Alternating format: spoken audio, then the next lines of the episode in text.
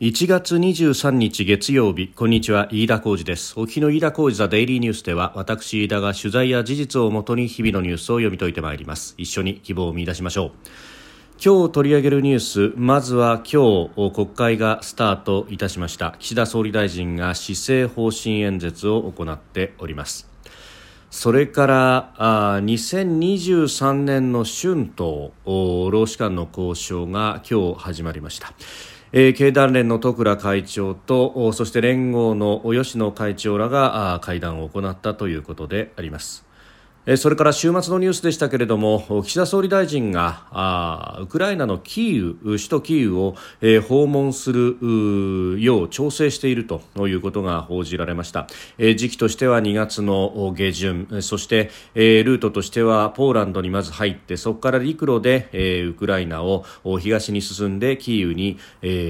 到達するというようなプランだそうです、日本政府関係者複数からの、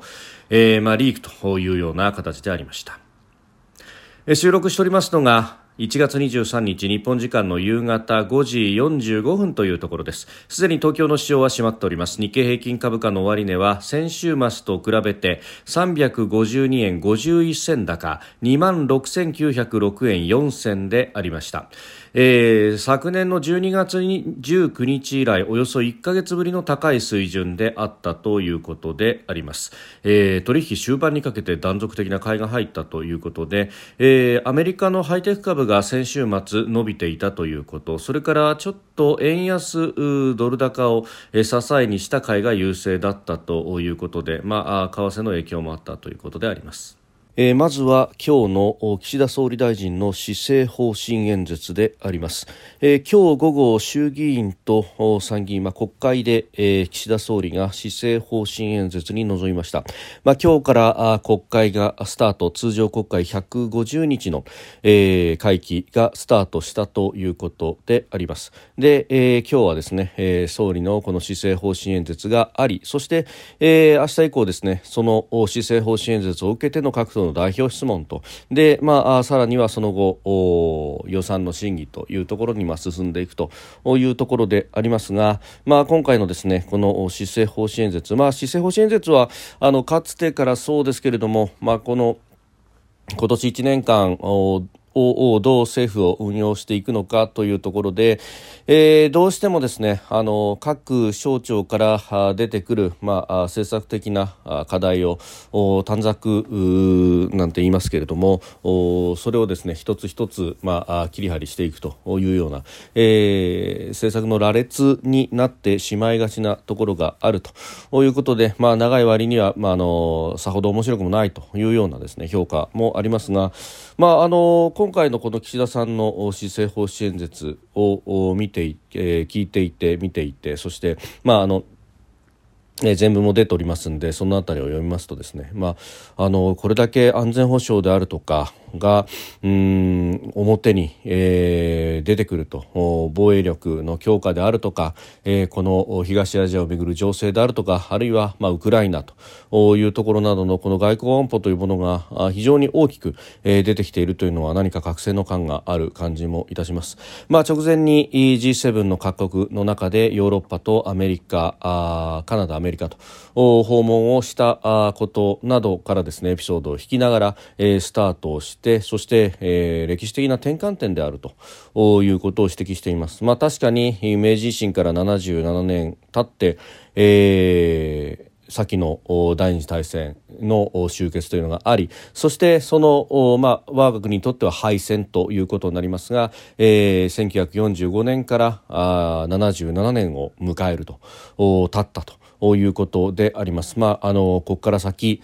えー、どう変わっていくのか、そこにおいて、えー、日本どう舵を切っていくのかというところが、まあ、重要になってくるというところで、まあ、あ経済安全保障であったりあるいは G7 のくしくも今年は議長国であるということで、まあ、ウクライナ情勢さらには、えー、防衛力の抜本的な強化ということを、まあ、まずえー、パラグラフとして、えー、載せていると。まあ、あの今までであればですね新しい資本主義であるとか、まあ、その辺をまずは乗っけるというところですけれども、まあ、そうではないというあたりに、まあ、この周辺の環境の厳しさというようなものも伺い知ることができるというところであります。まあこの一連のですねヨーロッパ、アメリカ歴訪の中でもイギリスとの間で、えー、円滑化協定を結んだりとかフランスとの間でもアジア、インド太平洋地域での演習を強化するということであるとか、まあ、あるいはアメリカとの間ではカデナの、えー、カデナにある弾薬庫の共同使用等々というですね、まあ、今までであれば、えーそれぞれが、まあ、大きく報じられるような外交的な成果といいますか、まあ、これも周りの状況が、まあ、我々のこの外交であるとかを規定していくということが、非常に大きいわけでありますし、まあ、今までの安倍政権菅政権における努力というものが、まあ、こうして実を結んでいるところもあると、まあ、あいずれにせよ本当に時代が変わってきているなということは大きく感じるところであります。でまあその後新しい資本主義の話などなどというところであるとかあるいは、えー、物価の話などなども出てきておりますけれどもまあただ経済に関して言えばですね先ほど申し上げたこの安全保障のところでも、えー、財源についてというところでですね、えー、増税の話などを匂わすような文言が、えー、出てきてたりですね。えー、まあ、ここら辺がですねちょっと、まあ、岸田政権の衣の下に鎧が見えるなという感じがあります、まあ、防衛増税に関してもですね増税とはもちろん書きませんが、えー、歳出改革決算余剰金の活用税外収入の確保などの行財政改革の努力を最大限行った上でそれでも足りないおよそ4分の1については将来世代に先送りすることなく令和9年度に向けて今を生きる我々が将来世代への責任として対応してまいります、まあ、具体的にどう対応するってところは書かないんですが限りなく増税を匂わすのがですねこの、えー、将来世代に先送りすることなくとか、えー、将来世代への責任としてと。まあ、美辞麗句を並べながらですね、えー、増税を正当化するなという感じは非常に色濃く残っているというところであります。まあ、あのー、これですね、その後の、まあ、お笑いのようなんですが、その直後にですね新しい資本主義というところで、えー、経済の不要というものを説いているんですけれども、まあ、直前に増税言いながらですねそれを言うかと いうようなですね、えー、こともあります。で、えーまあ、経済あっての財政でありというふうに言いながらですね、えー、経済を立て直しそして財政健全化に向けて取り組みますということをわざわざ言うあたり、まあ、経済あってのというのは、まあ、お題目であって、えー、増税ありきなんじゃないのというところを、まあ、この辺も匂わせると。いうところですで賃上げについてはですね大きくパラグラフを割いて、えー、出していますけれどもまあなんというかあ政府は引き締めに走っているのに、えー、企業に随分と下駄を預けるなというような感じが非常にこう見受けられるような、えー、ところもございます。まあ、他方ですね、えー、DX デジタルトランスフォーメーションであったりとか GX グリーントランスフォーメーション、えー、まあ環境対策等々とそしてまあイノベーションという話などがこう続いていくというところで、えー、まあ経済についてえー、非常にあの枠は割いてはいたんですけれども、まあ、今まで言ってたことの、まあ、繰り返しという感じ。そして、えー、子ども子育て対策もですねこの新しい資本主義の中に、まあ、組み入れるというところで、えー、ありますけれどもうん子どもファーストの経済社会を作り上げ出生率を反転させなければいけませんと、えー、これをですね目標のように掲げてますが、まあ、これはあのいろんな指揮者の人たちがすでに指摘しているところですけれども、もまあ、出生率をですね政策目標に掲げたところでこれがうまくいった試しがないと、えー、いうこと。そしてまああどんなにお金をかけてもというところがあってむしろそれよりはまあ人が少なくなるという中でそれをどうやって、えー、その中でも経済成長ができるようにしていくのかっていうことを考える、えー、のが大事なんではないかというところ、まあ、ここでも何度も申し上げたところですけれども、えー、その辺がですね、うんまあ、随分と、まあ、10年一日の感じがあるなというところであります。えー、それからですねその賃上げに関してなんですけれども経団連と連合の労使トップが今日会談を行いまして2023年の春季労使交渉いわゆる春闘というものが始まっております、まあ、足元物価上昇が続いているということで、えー、経団連の戸倉会長はあ物価動向を重視しながら企業の社会的責務として賃金引き上げのモメンタム、えー、勢いの維持強化に向けた積極的なな対応を呼びかけると訴えました。えー、連合の吉野会長は今回の交渉をですね労使が力を合わせて日本の未来を作り変えるターニングポイントとすべきだということで、まあ、大企業だけではなくて、えー、中小企業やパート契約社員なども含めて日本全体で継続した賃上げを実現しようというふうに求めたということです。まあ、あのこれだけ物価が上がっているということもあって賃上げの機運というものは非常に高まっております。で、えー、それ自体は非常に大事なことでもあるし、まあ、賃上げをですねどんどんと進めていくべきだというふうに思いますけれども、まあ、経団連どちらかというと大企業の集まりというところで、まあ、特にですね輸出を中心とするような、えー、大企業製造業であれば円安の恩恵プラス、えー、去年あたりまでは、えー、アメリカやヨーロッパがコロナからの景気回復というところで相当需要が高まっていたので、まあ、相当稼ぐことができたというところであります。で、まあ、今年はというとアメリカやヨーロッパの経済の先行きというものは不透明感が漂ってきております。で一方で円安も一段落してきているということがありますので、えー、ここはですね内需をきちっと作っていかないと、まあ、そのための賃上げとというところも考えるとですね、えー、大幅な賃上げをしていただく必要があるということとそれから、えー、吉野会長連合の吉野会長が指摘していますが、えー、中小企業やパート契約社員なども含めてという、まあ、この賃上げの波及というものをきちっと狙わなければいけないということであります。で、えー、働く人の7割は中小企業に勤めていますし、えー、日本の企業体のですね9割以上が中小零細の規模でやってていると、えー、いうことなどを考えるとこの大企業だけで済む話ではないと。そして、えー、大企業が、まあ、賃上げをするということはもちろん大事なんですが、えー、大企業やるべきはそれだけではなくて、えー、中小零細が、えー、きちっとですね、えー、この原材料費の増などを、えー、請求書の形で転嫁できるようにしなければいけないというところであります。あの結局この賃上げの原資としてですねじゃあどっかコスト削らなきゃいけないであるとかで、えー、中小企業下請けへの支払いというものを、えー、あまり上げないということになると、まあ、それは大企業単体ではあいい、えー、数字が出てですねそしてあの어 賃上げをするということで社会からも拍手喝采を浴びということになりますが他方ですね、え、中小企業はその賃上げの原資すら、え、賄うことができないということになってしまう。そしてコストばかりが高止まってくるということなどを考えるとこの、まあ、価格交渉にですねきちっと大手企業が応じてこのコスト増を中小企業が適切に転嫁できるようにすると。でこれ賃金に関してはですねこうして労使の交渉の場というものがあってそれが華々しく報じられたりなんかもしますけれども、えー、中小企業のこの価格転嫁の話というのは、まあ、個別具体的な話になってきて、えー、一つ一つの取引を、えー、全部まとめてですね公定価格のようにするというわけにもなかなかいかないということもあり、えー、B2B の取引なかなかこう表に出てこないところもあるんですがうんしかしながらですねこの大企業からの支払いというものも、えー、ある程度、えー、ここに関してもですねまああ目をちゃんと配っていかないと賃上げということもなかなかうまくいかないと、まあ、むしろ岸田総理はですね賃上げを言うんであればこの中小企業への転嫁の部分をですねきちんと、えー、やると、まあ、例えば公正取引委員会等が、えー、きちんとした監視をして、まあ、あまりに無体なですね値下げ交渉であったりとかあるいは値上げを拒むというようなことに対しても、えー、US 的地位の乱用じゃないかという、まあ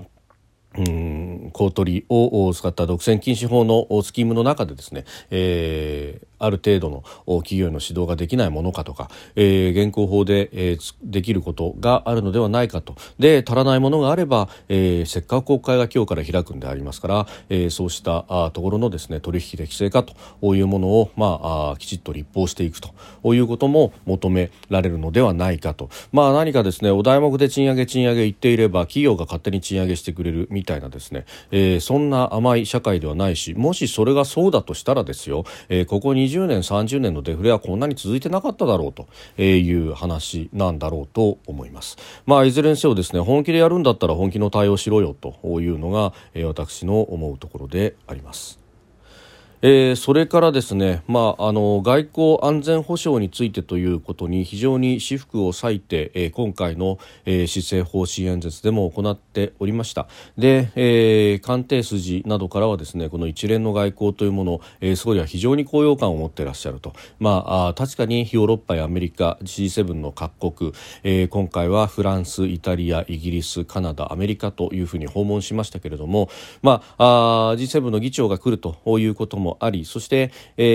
さまざまな形でですね、えー、関係の強化というものを打ち出したということもあって、えー、各国で、まあ、あそれほど冷たい対応されるわけではなく、えー、歓迎を受けたということに非常に、えー、総理ご自身は意を強くしているなっていう噂を聞きますが、まあ、そんな中から漏れてきたのか、えー、週末日曜日にですね、えー、岸田総理がキーウ訪問を検討と、えー、ゼレンスキー大統領と会談をする方針ということがあリークとして出てきました。読売新聞が一面で報じておりましたが戦況を見極めて最終判断をするということであります。でこの、まあ、ウクライナ電撃訪問というものは、まあ噂としてですねこのまさに、えー、G7 各国の訪問の時に、えー、あるんではないかということが言われておりました。でここでも申し上げましたが特にですね、えー、イタリアの首相が就任したばかりでまだキーウに行ったことがないと、まあ、他の EU ヨーロッパの首脳たちはあキーウ訪問ということがありますが、えー、なので、えー、イタリアの首相と一緒にですねあのキーウを訪問するのではないかなどと言われておりました。が、えー、結局そういった機会はなく終わったということであります。でまたあのもしね機会があるとするならば、えーアメリカのバイデン大統領と会談した後にですね、えー、電撃的に、まあ、アメリカ軍のエスコートなどを伴いながら行くのかみたいなことも、えー、言われましたけれども結局それもなくまっすぐに、えー、日本に帰国したということでありましたが、まあ、ここへ来てですね、えー、こういった記事が出てきた。で記述に関してもかなり具体的に書いていて、えー、来月の、まあ、中旬下旬あたりというようなことが出てきております。で,、あのー、でさらにですね、まあ、あの陸路でどうやってって入るのかみたいなところまで結構事細かにですね、えー、出ております、えー、隣国ポーランドを経由する形で陸路でウクライナに入る工程が有力となっているというふうに記事でも書いていて複数の日本政府関係者が明らかにしたということでありますがうんキーウ訪問をですねこれだけ堂々と公表する形でいくっていう各国、まあ、特に、えー、先進国首脳は一人も今までいないということで、まあ、これがですね、まあ、岸田総理が本当に腹が据わっているのであればですね、えー、ものすごい勝負をかけてくるなと。で、えー、まず日程的に見ると、これ、やるとするとですね、2月23日木曜日が、えー、天皇誕生日祝日となっております。で、翌に24日金曜日は、まあ、国会開くと言いながらですね、えー、休日祝日に挟まれてますんで、えー、まあ、開店休業のような形になるのではないかと。そうなると、まあ、木曜日ないし水曜日の夜の出発からですね、えー、木、金、土、日と、行ってこれるということで、まあ、日程的には十分に対応が可能だと、まあ、それ以外でもですね、えー、強行軍をすればあ0泊2日あのような形でいけばですね、えー、なんとか行って、えー、帰ってくることはできると、まあ、日本の場合は国会がありそして、まあ、2月のあたりですと国会は予算の審議というものが続いている最中でありますので、えー、内閣総理大臣以下あ大臣たちは国会の委員会に縛られるという形になってなかなか外交に外に出ていくと海外出張するというわけにはいかないということがありますのでもう日程的にはかなり絞られてしまうということ、えー、そして工程もですね先ほど申し上げた通り、えー、表にこうやって出てきていると。まあここまでですね白昼堂々の形でいくということになる。そして、えー、これは前にもここでも申し上げましたけれども本当に総理が行くということになるとじゃあその警護をですね、えー、我々の自衛隊でできるのかどうなのか。まあそもそも論を言えば、えー総理専用機いやごめんなさい、えー、政府専用機であってもですねこれはあの、えー、航空自衛隊があ管理をしているということがありますので、まあ、あの所属上は軍用機だということになります。でポーランドまでは、まあ、行けるだろうということですがそこから先の陸路の警護をどうするのかと。いうあたりが、えー、果たして、えー、詰まっていて、えー、こういったリークが出ているのかどうなのかと。まああのゼレンスキー大統領がホワイトハウスに電撃的に訪問した時はアメリカ軍が全面的にバックアップをしたと、まあ、国境までは列車で行きそしてポーランドの国境付近の飛行場から、えー、飛んだということでありますが、まあ、そこから先は、えー、ゼレンスキー氏自身もアメリカの軍用機で行きましたし、えー、当然ながら、えー、NATO 各国のエスコートがついただろうということは、まあ、想像に難くないところでありますが、えー、そうした、まあ、警護体制というものをウクライナ国内まで、えー、敷けるのかどうなのかあそういった情報もあるのかどうなのか、えー、先日ですね電撃的にジョンソン元イギリス首相が、えー、キーウを訪問してゼレンスキー大統領と会ってきた映像などが出ていますが、まあ、かの国はですね、えー、非常に優れた情報機関があり、えー、そして、えー、軍も特殊部隊を持っているということがありますので、えー、そうしたあ人たちが暗にように、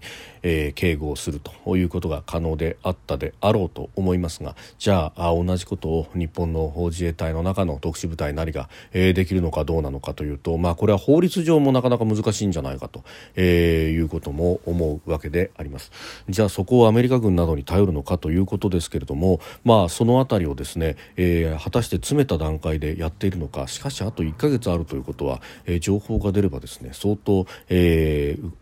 ロシア側もさまざまな対応が可能だという中でうんこのリーク、えー、日本の、まあ、政府関係者複数人が明らかにしたということでありますけれども、えー、どういう意図での情報の流し方であったのか、えー、相手先との意思疎通がどうなっていたのか、えー、非常にですね、まあ、不可解なリークだなというふうに率直に思うところでありました。